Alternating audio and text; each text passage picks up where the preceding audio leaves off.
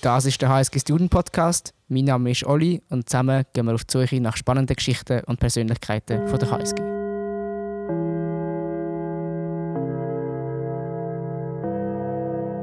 Hallo und herzlich willkommen zu einer weiteren Folge im HSG Student Podcast.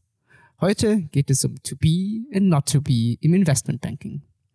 Nach wie vor habe ich das Gefühl, so wie ich den Campus erlebe, dass für viele ein großes Karriereziel eine Anstellung im Investmentbanking ist.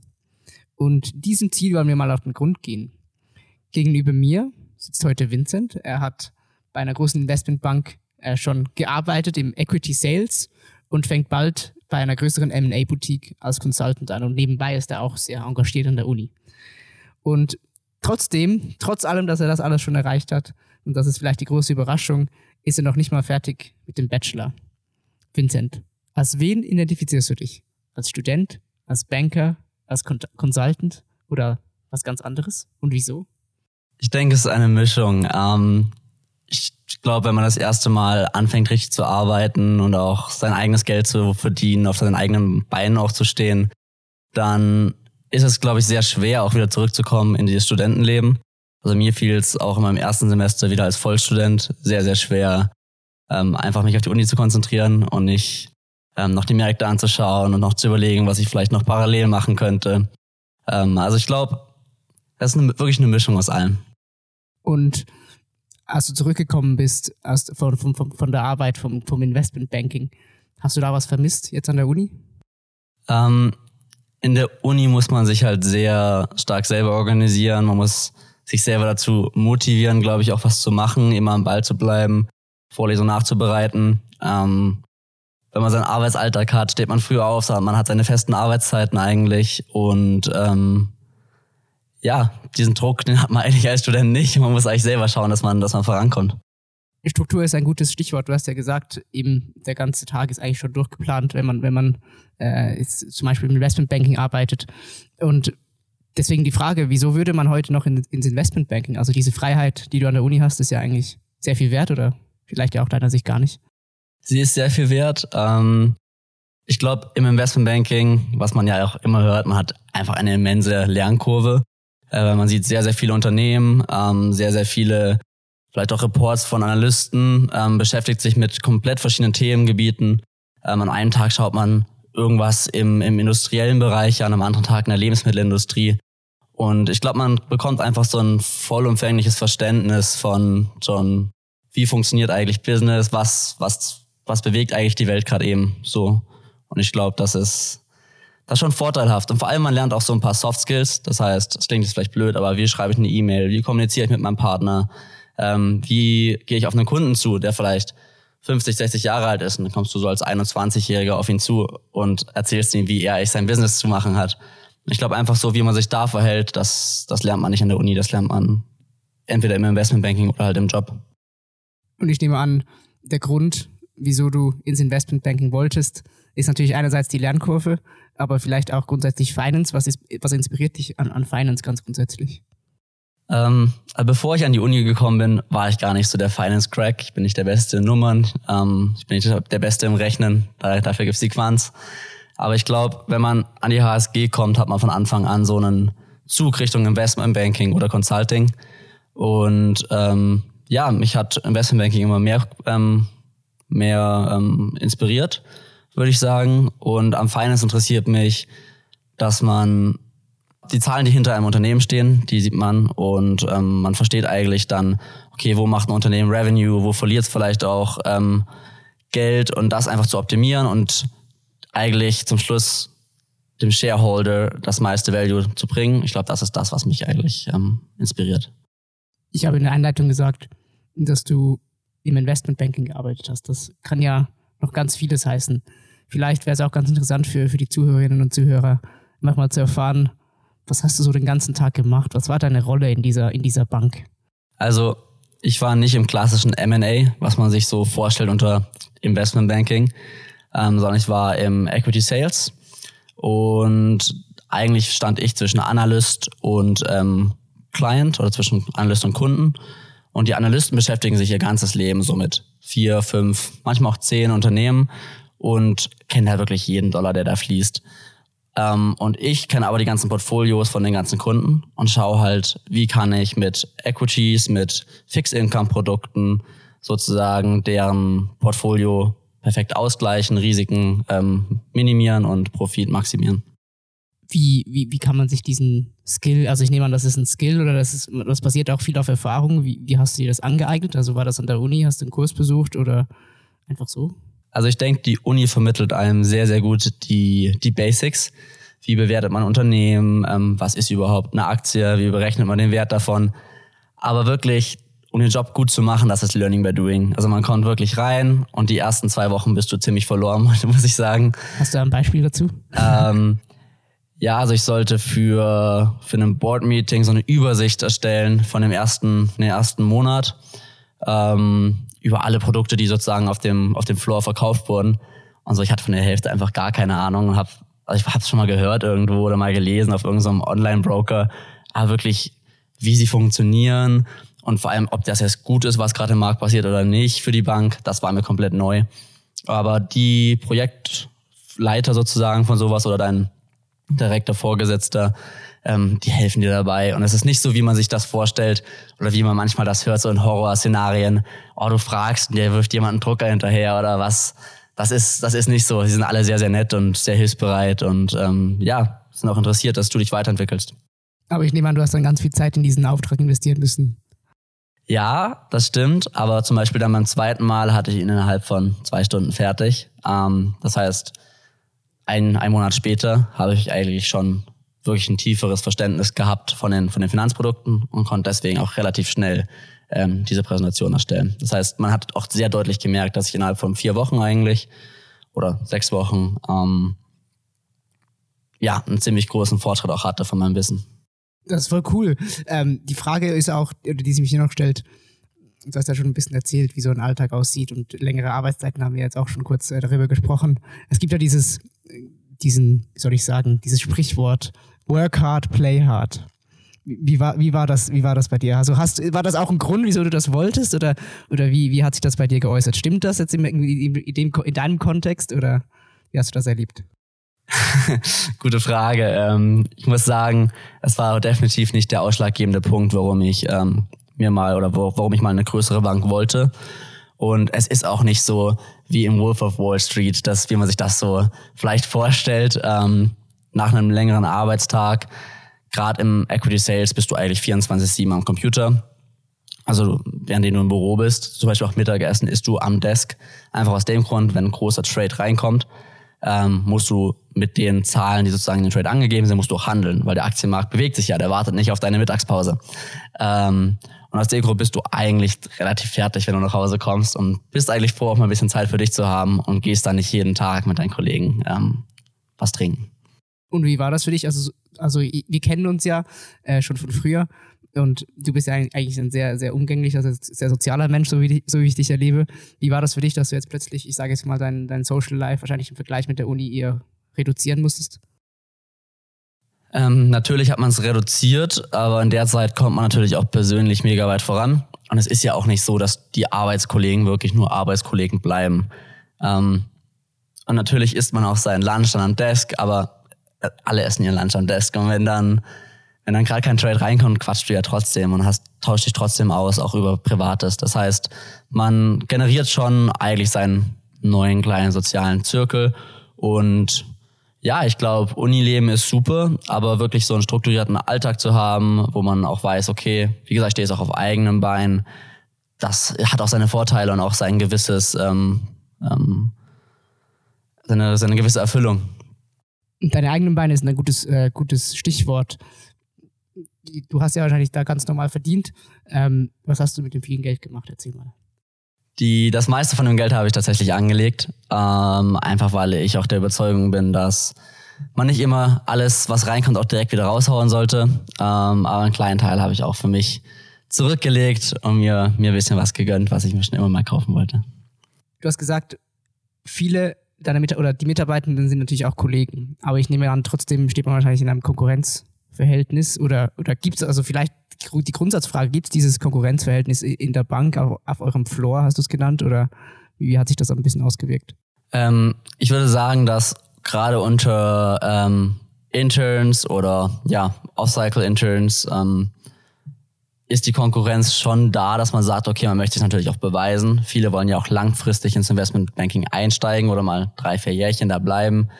Äh, oder auch wenn es zwei Jahre sind, man möchte übernommen werden, man möchte den Offer bekommen von der Bank, also den, den, den Festeinstieg. Ähm, wegen Covid waren noch nicht immer alle auf dem Floor. Das heißt, ich habe das nicht so mitbekommen. Aber ich glaube, die Konkurrenz wird stärker, so weiter du nach oben steigst in der Hierarchie. Ähm, Gerade wenn du dann, ähm, wenn es Richtung Promotion zu Direktor oder sowas geht oder Vice President, ähm, da wird es dann halt schon dünne Luft. Und da ist natürlich auch das Risiko da, dass du abgeschnitten wirst, eben einfach, weil du teuer wirst, weil dein Gehalt halt auch mit jeder Gehaltsstufe steigt.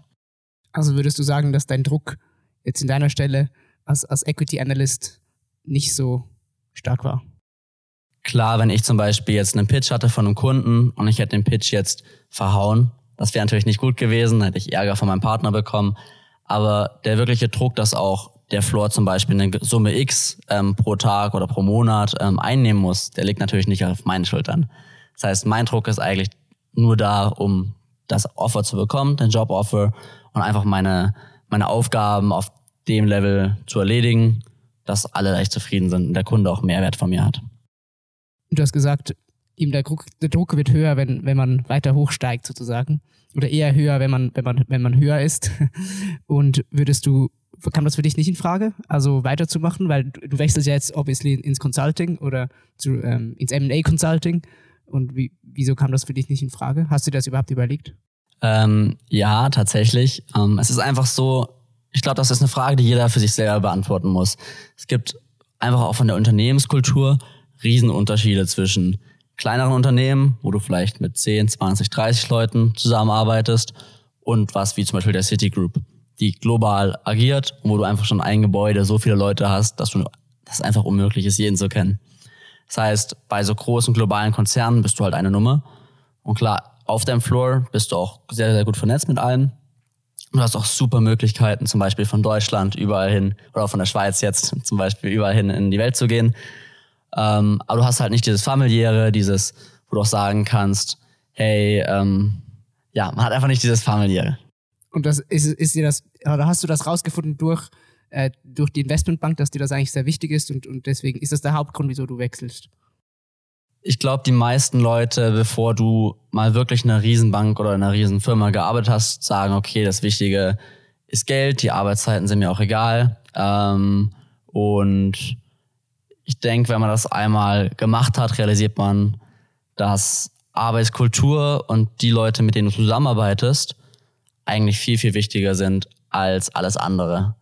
Ähm, und die Firma, für die ich mich jetzt entschieden habe, für die habe ich mich deswegen entschieden, weil ich einfach die Leute, die da arbeiten und mit denen ich dann auch langfristig zusammenarbeiten werde, mir einfach sehr, sehr gut liegen, ähm, sind auch alle ein bisschen jünger und ja, da habe ich einfach mehr Spaß an der Arbeit und ich bin überzeugt davon, wenn man Spaß in seiner Arbeit hat, dass man sie auch besser macht. Das sehe ich genauso. Äh, deswegen sind wir auch hier. ja, die Arbeit, die Podcast macht uns natürlich extrem viel Spaß. Ähm, ich hätte noch, noch eine weitere Frage, ähm, die sich aufs Investmentbanking bezieht. Und zwar, und die verbindet sich mit dem Consulting. Und im Consulting ist ja die Nummer drei, also die drei als Zahl, so eine gewissermaßen eine heilige Nummer. Also man hat immer drei Punkte, wenn man, wenn man ein Argument machen will. Und vielleicht einfach, um das weiterzuführen, was sind so deine drei Hauptlearnings jetzt aus deiner Zeit im Investmentbanking? Hast du, und vielleicht, wenn du dazu eine kurze Geschichte erzählen kannst, wann du die gemacht hast, wie du die gemacht hast, das würde vielleicht, äh, wäre vielleicht ganz spannend.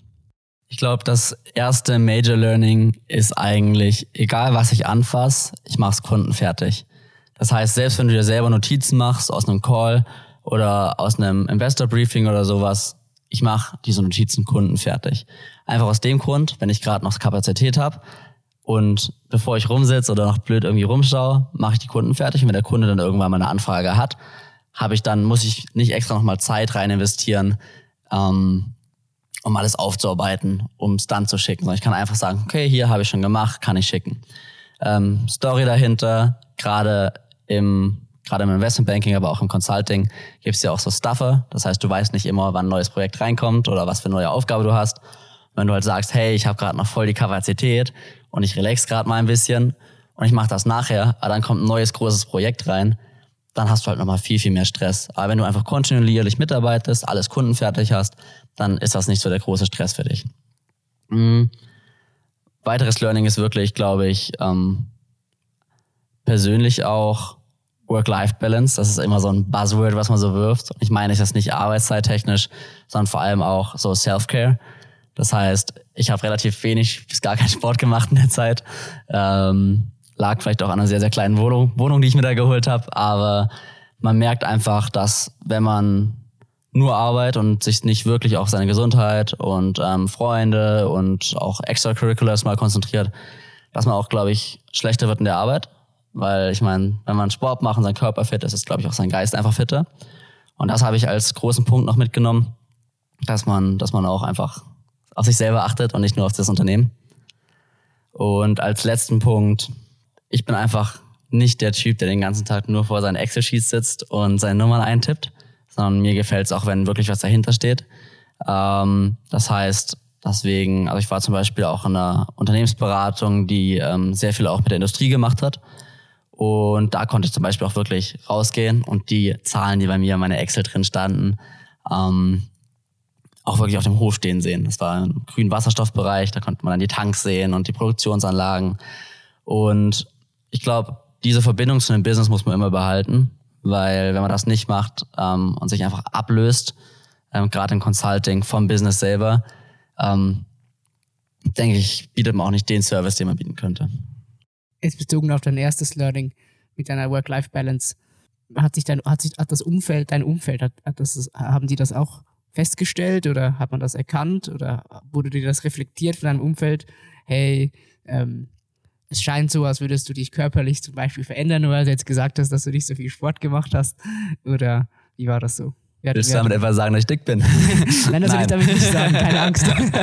Nein, ähm, ich glaube, man merkt es einfach selber, dass man weniger Drive hat oder ähm, bin überzeugt, wenn man sich im Sport wirklich auch immer an seine Grenzen bringt, dass man auch gewöhnt wird, so über seine Grenzen rauszugehen, über seine Comfort Zone.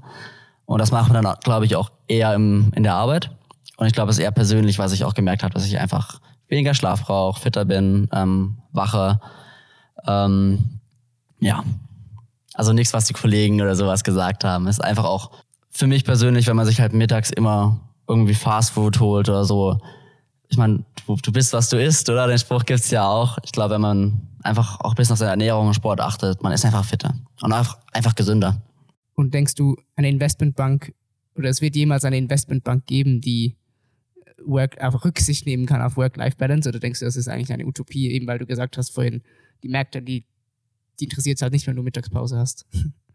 Ähm, also was man natürlich sagen muss, City legt auch sehr, sehr viel Wert darauf, aufs Wohlbefinden seiner Mitarbeiter. Und es gibt ähm, zum Beispiel auch Initiativen, wo auch das ganze Office zusammen früh joggen geht und dann covert halt für die Zeit irgendjemand aus London den Kunden, wenn ein Trade reinkommt.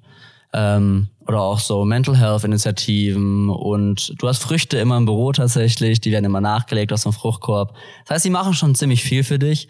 Und es wird auch immer besser. Ich glaube auch aus dem Grund, weil Konkurrenz wie Google, Spotify, so die großen Tech-Konzerne einfach auch einen ziemlich guten Pay haben und viel oder auch teilweise bessere Arbeitszeiten. Und ich glaube, deswegen müssen sich die Banken auch langfristig anpassen. Ähm, und das machen sie auch definitiv.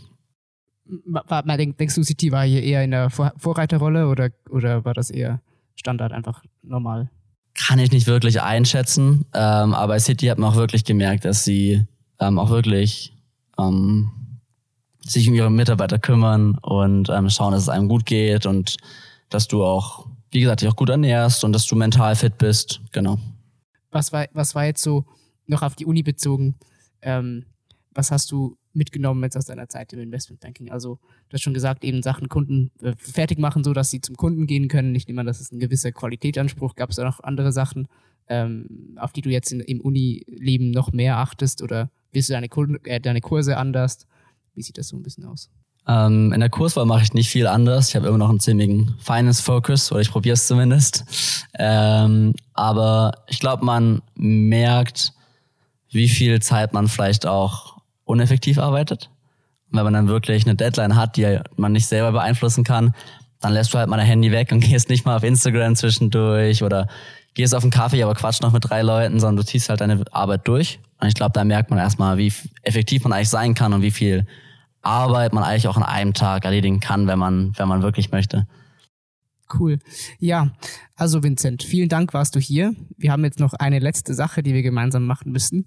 Das sind äh, die Story Cubes, die ja in jedem in jeder neuen Podcast-Folge jetzt äh, vorkommen. Äh, ich erkläre noch mal ganz kurz das Format. Wir haben hier neun Würfel. Ich gebe dir drei davon und auf jedem dieser drei Würfel hat es natürlich sechs Symbole. Deine Aufgabe wird sein, danach diese Würfel zu würfeln und dann mit den Symbolen, die du hast, eine Geschichte zu erzählen. Sei es aus dem Investmentbanking, sei es eine Geschichte, die dich neulich inspiriert hat, einfach etwas oder etwas, das dich beschäftigt oder etwas aus dem Uni-Alltag. Das würde mich sehr freuen, wenn, wenn du das machen könntest. Sehr gerne. Und schauen wir mal. Was hast du bekommen? Okay, ich habe einen Wikinger, ah, ich habe einen Wikingerhelm, ähm, Berge und das sieht aus wie eine Pistole oder eine, äh, wie heißen diese grünen Peperoni? Jalapenos. Jalapeno, okay. ähm, schauen wir mal, ob es eine Pistole oder eine Jalapeno wird. Ähm, mit dem Wikingerhelm, ähm, glaube ich, vielleicht als, als erste Kick-Off-Story. Ähm, ich bin gerade selber dabei, auch ein bisschen im Entrepreneurship, ein bisschen was zu machen, selber was aufzubauen. Und ich glaube, da merkt man schnell, dass man nicht immer mit dem Kopf durch die Wand geht, sondern dass zum Beispiel auch Leute, die sagen, wir schon mal ein Business aufgezogen haben, was seit 30, 40 Jahren successfully ähm, läuft, dass die auch sehr, sehr viel Wissen haben und dass man nicht immer sagen soll, ich habe einen Bachelor von der HSG, ich weiß, wie das geht, so nach dem Motto, sondern dass man auch wirklich von anderen sehr, sehr viel lernen kann und einfach auch offen ist und nicht nur in Frameworks arbeitet. Also nicht mit dem Kopf durch die Wand gehen. Sehr schön, da stimme ich dir zu. Und diese Erfahrung habe ich auch schon gemacht mit, mit Kollegen und Kolleginnen. ich glaube, es ist immer gut, ähm, offen zu sein für Input, genau. Und ähm, zu den Bergen und der Pistole. Ähm, ja, ähm, glaube, wenn man sein erstes Ziel sozusagen oder ein großes Ziel erreicht hat, was man sich gesetzt hat, ist man schnell da verleitet zu sagen, boah, jetzt habe ich es erreicht. Ähm, und fällt vielleicht ein bisschen ab von dem, was man so macht und von seinem Drive. Und ich glaube, wenn man immer einen Plan hat und immer eine Route, wo man den nächsten Gipfel sozusagen erklimmt, dann fällt man vielleicht gar nicht in dieses, boah, eigentlich habe ich schon das erreicht, was ich wollte oder mein großes Ziel erreicht, das heißt, so eine wirkliche Roadmap, dass man sein Leben so ein bisschen plant und wirklich sagt, okay, was sind meine Next Steps und große Ziele oder die großen nächsten Gipfel runterbricht in kleine To-Dos, die man auch jeden Tag, jede Woche erledigen kann. Ich glaube, dann kommt man auch schneller auf den nächsthöheren Gipfel und wird nicht verleitet, ähm, sich auszuruhen oder sich auf seinen bis jetzigen Lorbeeren auszuruhen. Ja, die Pistole ist ein bisschen schwer. Ähm, dass man trotzdem, wenn man einen Fokus auf was legt oder was anvisiert, ähm, trotzdem auch das große Ganze ähm, im Blick behält. Trotz, wenn man seine Ziele sehr, sehr stark verfolgt und seinen Plan nachgeht und den nächsten Gipfel erklimmen möchte, dass man trotzdem vielleicht auch außerhalb dieses Visiers, außerhalb dieses Anzielpunktes ähm, auch Freunde, Familie ähm, und einfach extracurricular Stuff ähm, auch im Blick behält und sich nicht nur auf seine eigene Karriere oder so fokussiert, sondern dass man auch schaut, dass man sozial ähm, integriert bleibt, fit bleibt und auch einfach ja Spaß am Leben hat. Vielen Dank für dieses Schlusswort, für diese für deine kreativen Ideen und Geschichten. Ähm, ja, schön warst du hier. Schön haben wir über das Investmentbanking gesprochen. Ich hoffe, dass äh, einige, die sich überlegt haben, ins Investmentbanking zu gehen, äh, einen, ja, einen besseren Einblick bekommen haben, was sie da erwartet.